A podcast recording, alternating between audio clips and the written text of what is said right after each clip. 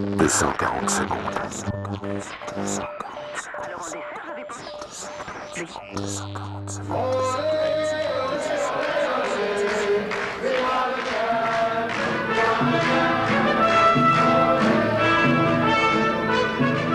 Ce matin, 8h30, les Diables Rouges sont rentrés épuisés du Mexique, épuisés mais ô combien heureux, heureux de l'accueil.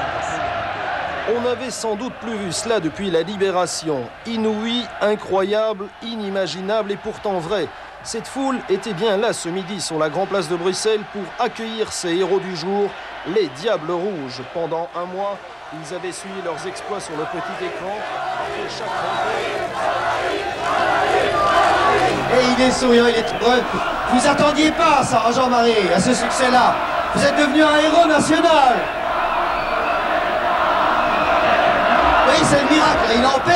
Jean-Marie. Il ne sait plus que dire. Il regarde les gens qui l'acclament. Et il est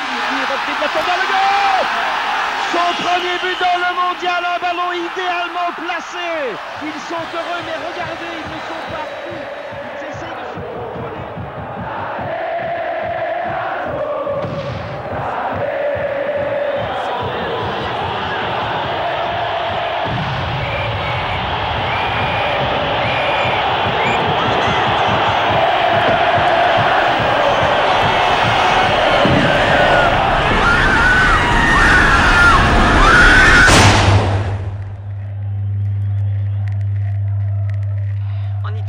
Sport est en deuil après la mort d'un supporter poignardé avant un match de football et ce week-end, il n'y a Aux Pays-Bas, justement, une terrible bagarre entre supporters de l'Ajax et de Feyenoord a fait un mort et plusieurs blessés depuis la semaine dernière. Un assassinat en Colombie nous ramène au football. En effet, le joueur du football colombien qui avait marqué un but contre son camp dans ce match.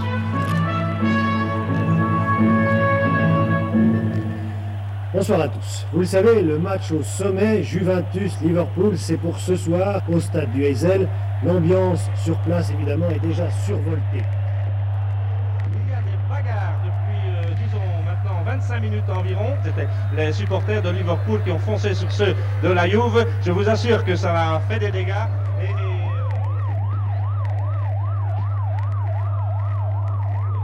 euh, voilà encore un, un gars qu'on transporte dans un, un état qui ne semble pas être des plus brillants. Alors, on-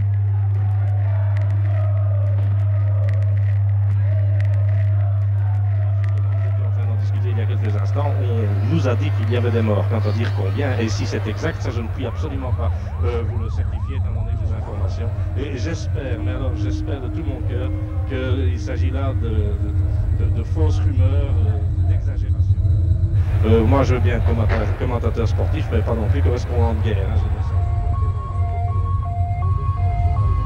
un nouveau bilan, un bilan qui est actuel mais qui n'est certainement que provisoire. On parle de 36 morts recensés, dont 33 Italiens. Les violences Pendant ce temps-là, sur les autres gradins du stade, on continue à souffler dans les trompettes, à hurler, à brandir des bannières et à scander des slogans. Et puis les morts et les blessés qui s'entassent. Une quarantaine de morts, 150 blessés graves et 200 blessés légers, c'est certainement la journée la plus sombre qui ait jamais vécue. Un sport qui a pourtant ses lettres de noblesse, le football. Vous savez, vous savez qu'il y a eu près de 40 morts avant le match. Qu'est-ce que vous pensez de ce qui s'est passé?